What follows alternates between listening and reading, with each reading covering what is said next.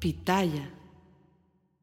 Hola, ¿qué tal? ¿Cómo les va? Bienvenidos. Es un gusto saludarlos en este fin de semana. Mi nombre es Felipe Cruz y les agradezco muchísimo, muchísimo que nos hagan el favor de acompañarnos y de estar con nosotros en este canal que se llama El Philip y claro, también en nuestro podcast que lleva el mismo nombre del Philip. Oigan, les quiero comentar que el próximo lunes, lunes 8, si no estoy mal, ay Dios mío, si será 8 de lunes o, o qué día será, ya no sé ni qué día vivo. A ver, aquí lo tenemos. Sí, lunes 8 de enero de este año 2023 ya estaremos de regreso totalmente en vivo en todos nuestros canales de YouTube, como lo son el Philip, como es el Alarido y con Sabor a México. Obviamente, también en todos nuestros canales de Productora 69. Así es que regresamos de las vacaciones, ya les platicaremos a dónde nos fuimos, qué fue lo que hicimos, qué nos compramos, en fin, todo, todo que nos trajeron los reyes, obviamente. Todo absolutamente se los voy a platicar el día lunes Ojalá nos puedan acompañar totalmente en vivo. Y hoy, en este fin de semana, les quiero platicar que, bueno, miren, de verdad que este 2023 que acaba de pasar, pues sí nos maltrató mucho en la cuestión de espectáculos, en la cuestión de eh, que se fueron varios personajes muy importantes del mundo del espectáculo, del mundo de la farándula recientemente, y creo yo que que Dios la tenga en su santa gloria. Eh, este año de verdad 2023 fue muy, muy, muy trágico para, para el mundo del espectáculo. Pero fíjense ustedes que como, pues, pues como si fuera todavía un, pues, pues como un decir, ah, el año no ha terminado, ¿eh? Todavía fíjense que el domingo, domingo 31 de diciembre de ese 2023, el último día del año, para no variar, bueno, pues todavía se fue una de las grandes, grandes, grandes del espectáculo mexicano. Y me refiero a una actriz, fíjense que la actriz Ana Ofelia Murguía. Fíjense ustedes que eh, la historia de, esta mujer, y que por cierto, eh, próximamente vamos a platicar ampliamente de su carrera y de su trayectoria, porque hablar de eh, Ana Ofelia, bueno, es hablar de los cineastas más importantes en México. Miren, Ana Ofelia Murguía fue parte de películas tan, tan, tan importantes como por ejemplo, bueno, hablemos de las Poquianchis, esta eh, eh, película, que bueno, la historia creo yo que superó por mucho la, película y sin embargo fue una de las películas que impactó muchísimo por la crueldad con la que estas mujeres trataban a, estas hermanas, ¿no? Trataban a estas mujeres a quienes explotaban. Estuvo también eh, actuando doña Ana Ofelia Murguía en una película llamada De Noche Vienes Esmeralda, también uno de los clásicos, una de las grandes películas, Los motivos de la luz, en fin, una mujer mucho, mucho, muy trabajadora, que por cierto, ella nació en el año 1933, fíjense nada más. Incluso en cuatro ocasiones le fue entregado el Ariel, que es en México para la, cinematografía un premio muy, muy, muy importante, además de que le dieron medallas y reconocimientos en Bellas Artes, por, em, por, supuesto.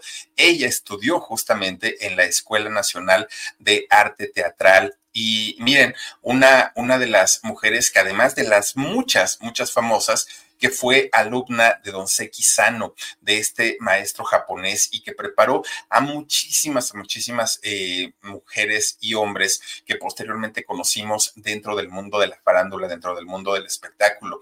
Además, fíjense que eh, también Anofelia en 2008, pues entró a la Compañía Nacional de Teatro. Ella tenía 90 años al momento de su deceso, de su fallecimiento. Eh, tuvo una carrera de cerca de 60 años. Bueno, bueno, yo creo que quien pueda hablar de una trayectoria tan amplia, imagínense la cantidad de experiencias y la cantidad de cosas que nos puede o nos pudo haber platicado eh, esta mujer con una carrera tan brillante, tan, tan, buena. Además, eh, logró hacer cerca de 50 películas y más de 20 cortometrajes, que además hacer cortometrajes es otro boleto, es otro tipo de lenguaje, es otro tipo de, eh, trabajo que se hace eh, en el cine. No es que eh, sea un trabajo tan sencillo por decir, ah, es que dura poquito. No, no, no, no, no. Créanme que interpretar a un papel en estos, en ese tiempo tan corto requiere una preparación tremenda, tremenda, ¿no?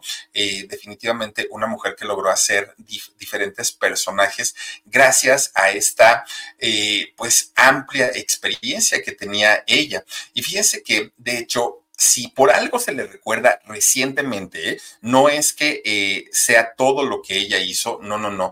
De hecho, dentro de las cosas que ya les decía yo, ella estuvo en Las Poquianchis y en muchísimas otras eh, películas, pero lo que hizo por ahí del año, ¿qué sería? En el 2017, ¿verdad, Marcito? Es cuando se hizo la película de Coco, esta película de Disney y Pixar. Ella es Ana, Ana Ofelia, es quien le dio vida al personaje de Mamá Coco. Fíjense, ella fue la que hizo la vida de la, perdón, la voz en el personaje de Mamá Coco, una, una mujer que de verdad muy, muy, muy trabajadora eh, y que desafortunadamente, pues a sus 90 años de edad, justamente el 31 de diciembre del año 2023, se nos adelantó y descanse en paz esta mujer, Ana Ofelia Murguía, que miren, definitivamente estos grandes actores y grandes actrices se nos están yendo, Dios mío, y no me quiero ni poner a pensar en quiénes se quedan, pero bueno, pues ahora sí que todo por servir se acaba y así es la vida. Y justamente estamos hablando del 31 de diciembre de este año 2023, que recién termina.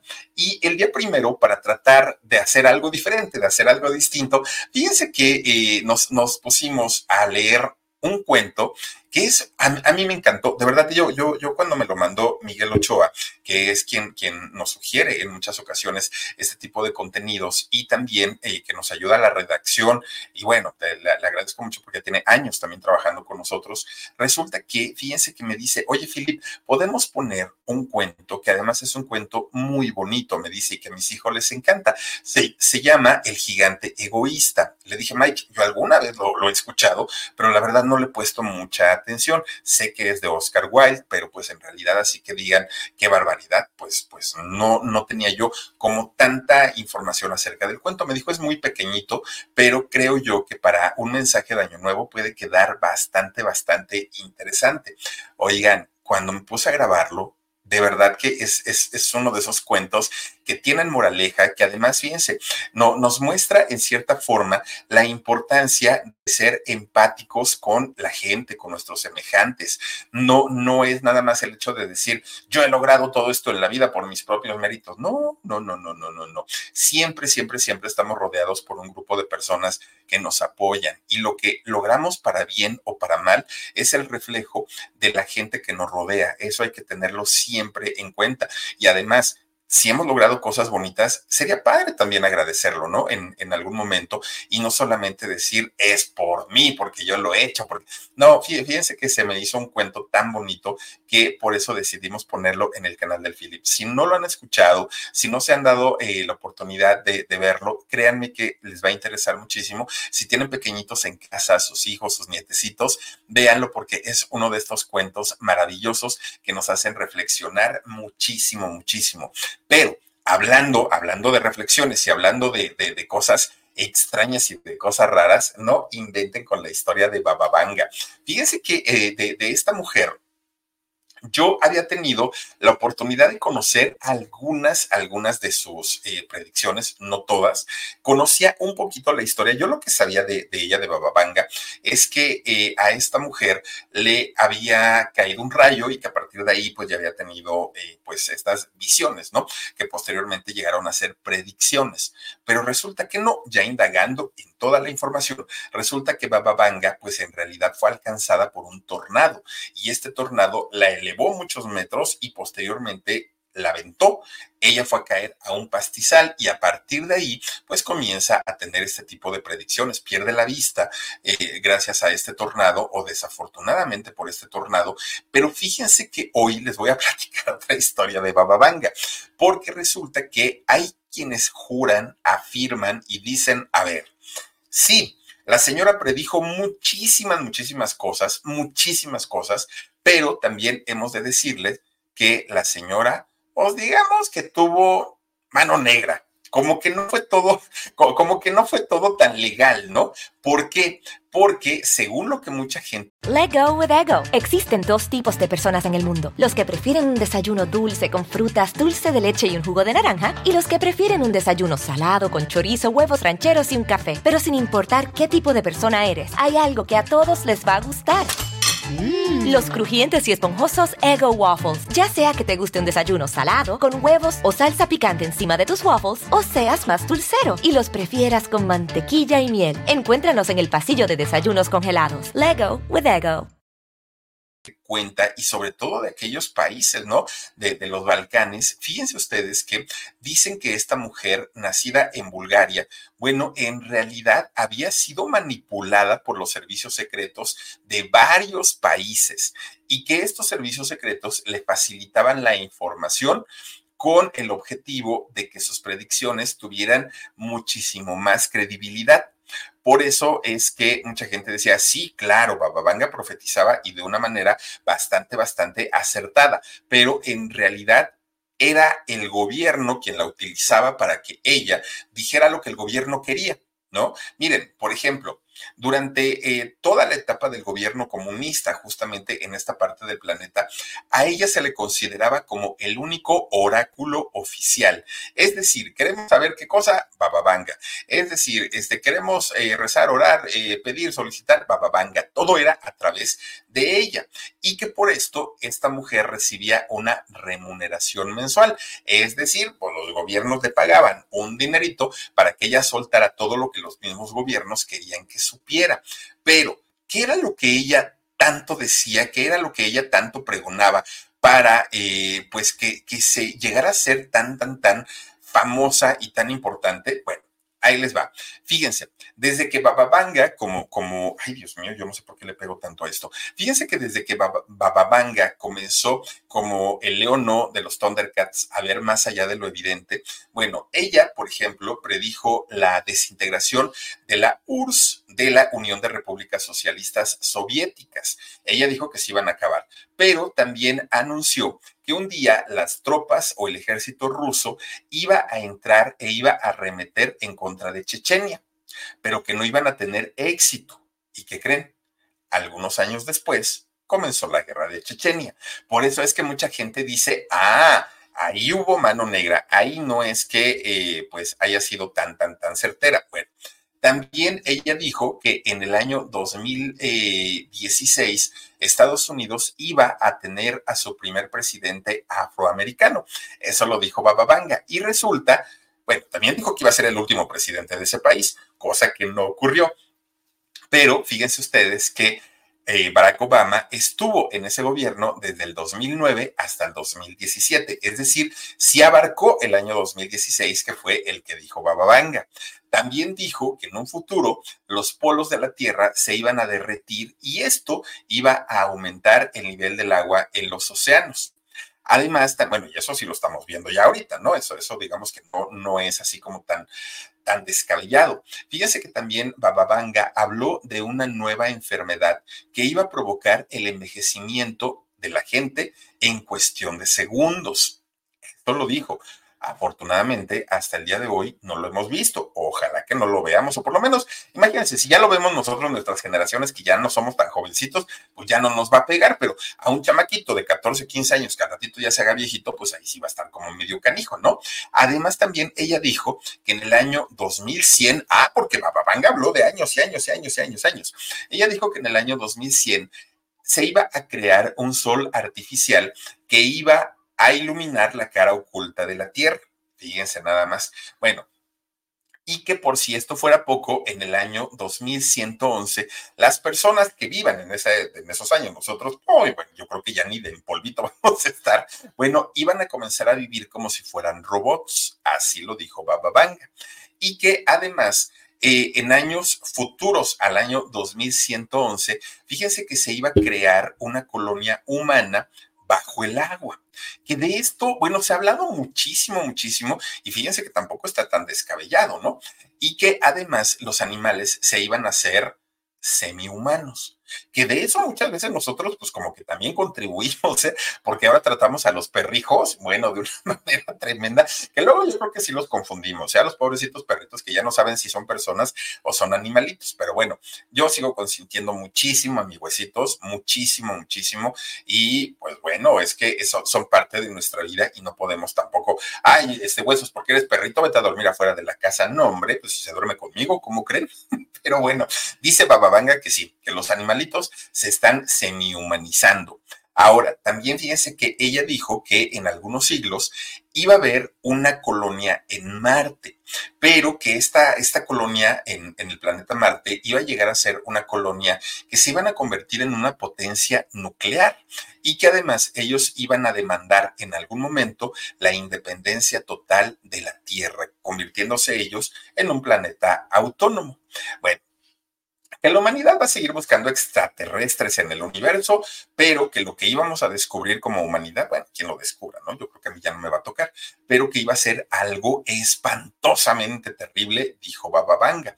Y también dijo que iba a llegar en un futuro una nave espacial que iba a llegar a la Tierra.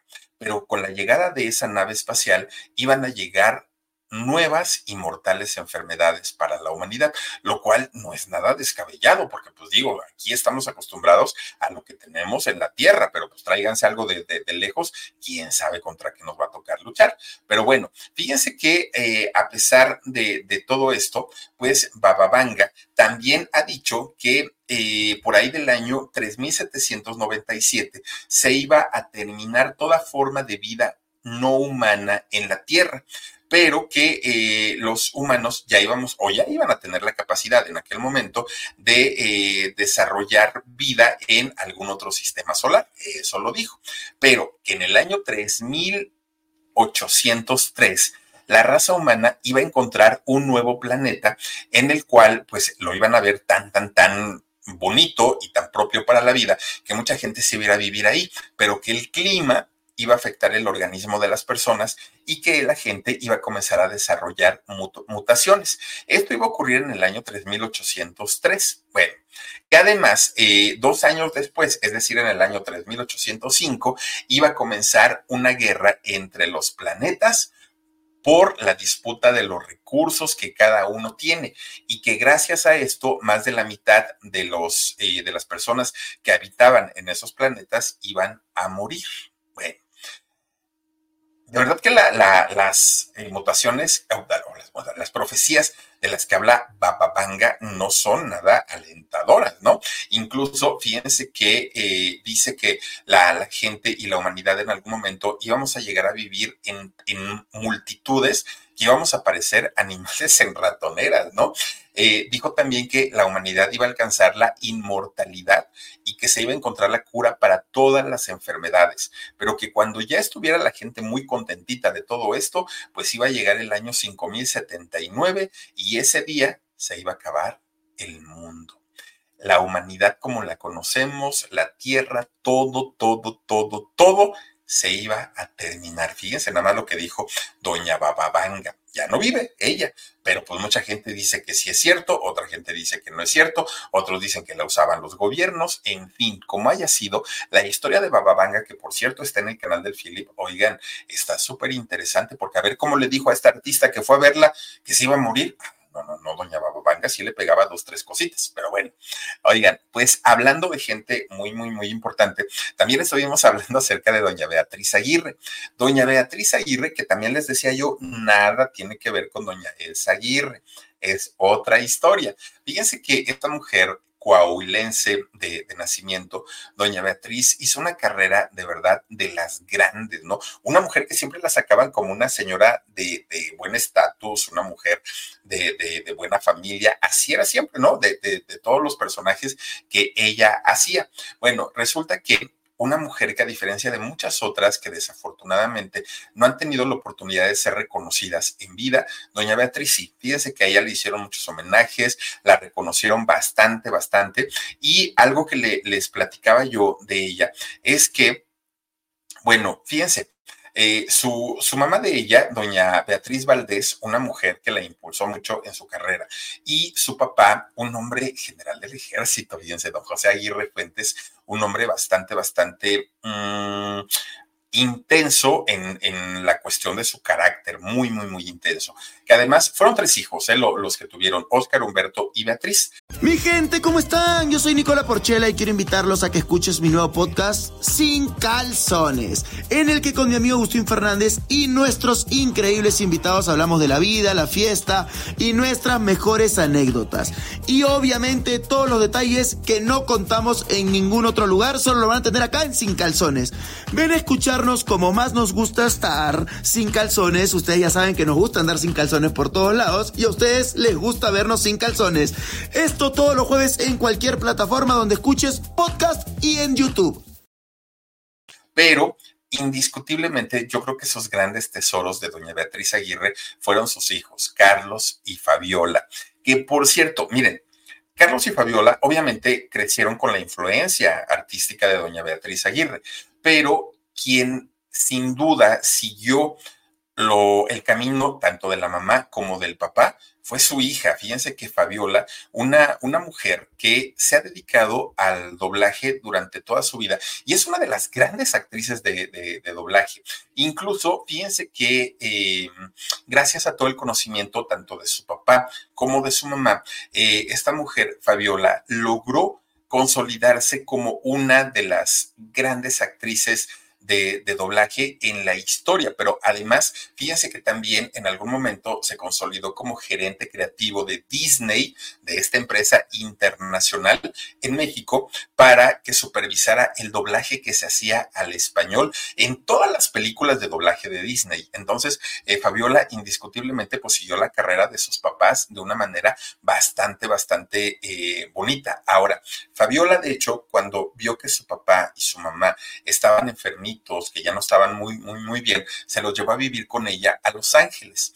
Y es allá en Los Ángeles donde muere doña Beatriz Aguirre. De hecho, su hijo Carlos, él vivía en Boston en aquel momento y pues ya nada más estaban las dos solitas, ¿no? Beatriz y Fabiola. Resulta que a pesar de que ya pasaron años de la muerte de, doña Beatriz Aguirre, fíjense que Fabiola todavía cuando se le pregunta de su mami, todavía se le quiebra la voz, se le hace un, un nudo en la garganta, y es que eran muy unidas, mucho, mucho, muy unidas. Y aunque se dedica a lo mismo tratando de honrar la vida y la carrera de su mamá, y es una mujer de muchas tablas, Fabiola eh, también, bueno, pues es una mujer que en la televisión no ha tenido suerte, Fabiola, tampoco en el cine. Fíjense, lo que son las cosas. Sí ha hecho telenovelas, ¿eh? La hija de Beatriz Aguirre, Fabiola, sí ha estado en telenovelas. ¿Saben en cuál salió?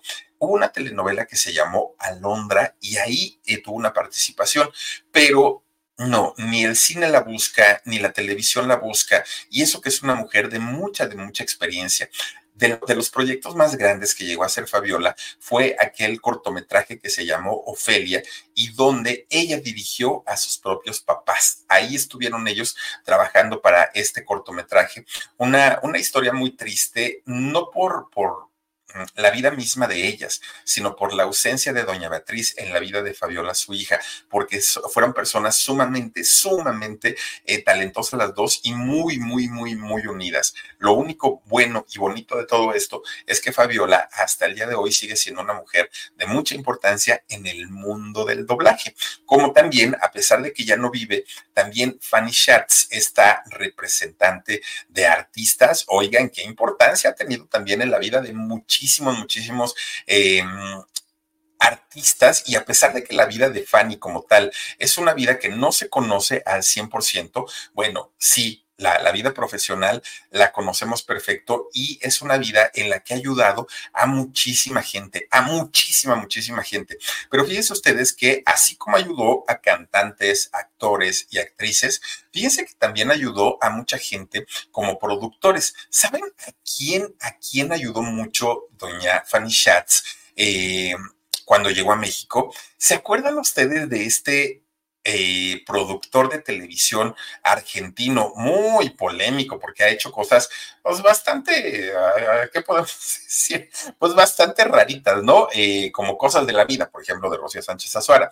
Fíjense que eh, Roberto Romagnoli, este, este argentino, no creen ustedes que cuando llegan los argentinos se les da todo, ¿no? Así a, a pedir de boca, no, en muchas ocasiones sí le batallan y le batallan mucho. Bueno, pues a Roberto lo ayudó muchísimo, muchísimo doña Fanny y gracias a ella Roberto ha logrado tener varios, varios este, aciertos en, en su carrera, ¿no? Incluso es fue ella, doña Fanny Schatz, quien le presentó a Martín Luna, hoy fallecido, y quien fue director general de eh, Televisión Azteca en, eh, durante algunos años. Y fíjese que gracias a eso, Roberto logró hacer una carrera importante en la televisión. Esto sin contar en todo lo que hizo por todas las demás artistas y, y hombres artistas de quienes platicamos durante el video que hicimos dedicado a Fanny Schatz, una mujer que seguramente sigue siendo recordada por muchísima, muchísima gente, sobre todo talentos tanto de Azteca como de Televisa, del cine, del teatro, de la televisión, bueno, de todos lados. Oigan, pero fíjense, ¿qué tal, qué tal el día que hablamos de Nerón, este emperador romano, de aquellos, aquellos eh, emperadores violentos, sangrientos, de, de, estos emperadores, de verdad que había que tenerles miedo. Bueno, pues resulta que ya ven que les contaba la historia de Nerón y de Esporio, de su esposo, a quien feminizó para poder casarse con él. Bueno, una cosa de, de, un capricho que uno pues, no, no, no llega a dar crédito de cómo caramba, de cómo caramba este hombre logró por su capricho hacer lo que hizo. Pero fíjense que, de acuerdo a lo que hemos estado leyendo y de, acuerdo a lo que hemos estado estudiando, resulta que Esporo Esporo, yo dije Esporio, ¿verdad? No, Esporo no fue el primer esposo de Nerón, resulta que no. Fíjense que era el año 64, cuando, eh, 64 después de Cristo, ¿no? Cuando eh, Nerón estaba pasando por uno de los momentos más complicados y más difíciles de su vida y de su imperio. ¿Por qué? Porque en, en, aquel momento, fíjense que ya había tenido varios escándalos Nerón, varios, varios, ¿no? Y eh, algunas de, algunos de esos escándalos habían sido por la forma en la que trataba a la gente, pero además en la que llevaba al mismísimo imperio romano. Incluso, ¿se acuerdan ustedes de este tremendo incendio eh, de, de, Roma?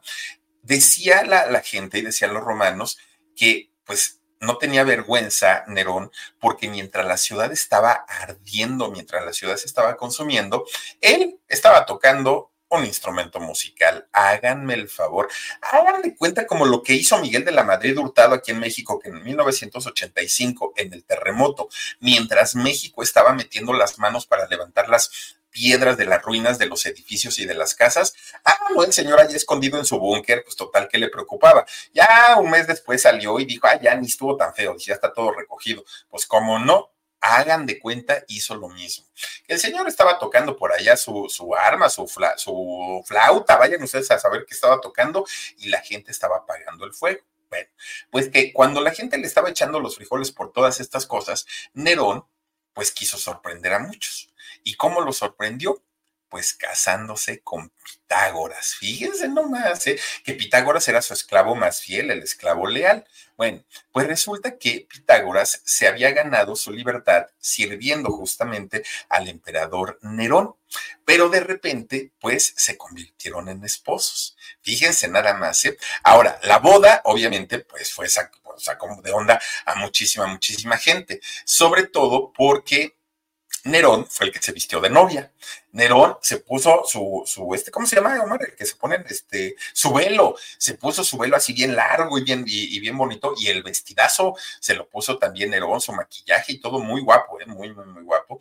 Y todo esto se hizo durante la celebración de las Saturnales, que las Saturnales eran las fiestas en donde había de todo, ¿eh? De todo, de todo, de todo. Y lo que querían era elevarles la moral a todos los ciudadanos después de que ocurría una guerra. Y esta boda de Nerón y Pitágoras se llevó a cabo en el año 2017 antes de Cristo. Bueno. Ustedes dirán, ¿y cómo fue posible esto si se supone que las bodas entre hombres no estaban permitidas en aquel momento? Pues no, pero todo el mundo estaba en la fiesta, estaban en, el, en la pachanga total, que pues a nadie le importó que hicieran este tipo como de montaje, pero fíjense, aparentemente fue un montaje, ¿no? Aparentemente pues no fue nada real, todo estaba así como que muy, muy... Eh, como, como, como, dijo doña Verónica Castro, ¿no? Fue una boda de mentiritas, fue una boda de, de, de juego, no, no, no era, no era real. Ah, pues no fue real, si ustedes quieran, pero ¿qué creen? Hubo banquete, hubo fiesta, hubo ceremonia, hubo de todo, de todo. Bueno, Tan hubo de todo que de repente, fíjense nada más, lo llevan a la suite matrimonial. A esta suite en donde, pues obviamente solo podían estar dos esposos. Y entonces ahí, fíjense nada más que eh, este, este Nerón, que era en ese momento, estaba representando a la esposa, resulta que comienza a tener pues intimidad con Pitágoras.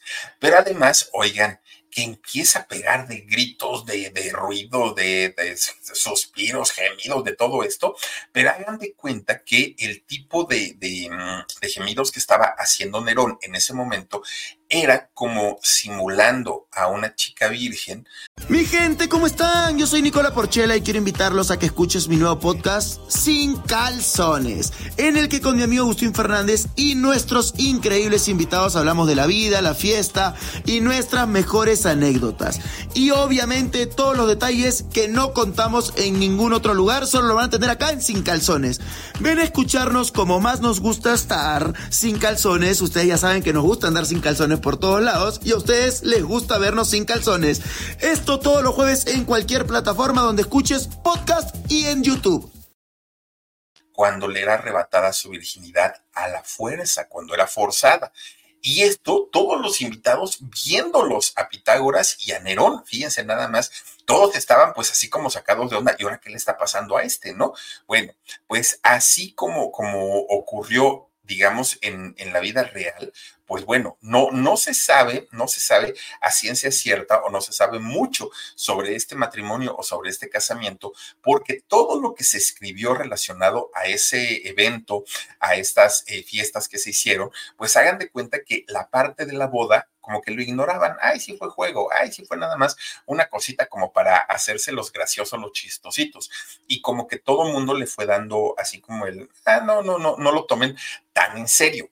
Pero de que hubo fiesta, de que hubo matrimonio, de que hubo velo y de que hubo noche de bodas, eso júrenlo que, que, que, este, que sucedió.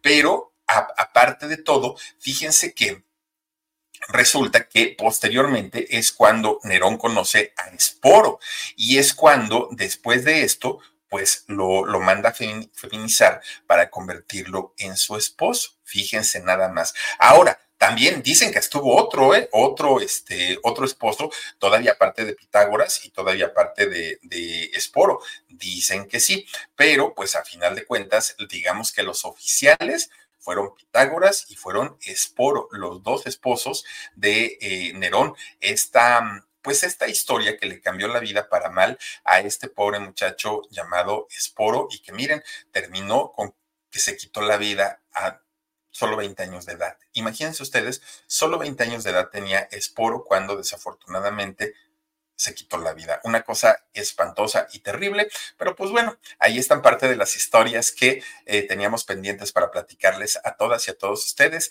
en esta noche de sábado, en esta noche de fin de semana y sobre todo previa al regreso ya en vivo de todas nuestras transmisiones. Les quiero agradecer muchísimo, muchísimo que nos hayan hecho el favor de acompañarnos, de estar con nosotros a lo largo también de todas nuestras vacaciones. Y miren, pues ahora sí que de vacaciones, de vacaciones, pero pues sí nos tuvimos que anticipar dejando algunas grabaciones y les agradecemos muchísimo, muchísimo que nos hayan acompañado en todas ellas. Cuídense mucho. Recuerden que el día de mañana tenemos alarido a las nueve de la noche. Por favor, acompáñenos. También tendremos con Sabor a México a las seis de la tarde y ahí estaremos para todas y para todos ustedes. Muchísimas gracias. Pásenla bonito. El día lunes regresamos ya con nuestras actividades. Soy Felipe Cruz el Philip y nos vemos. Adiós.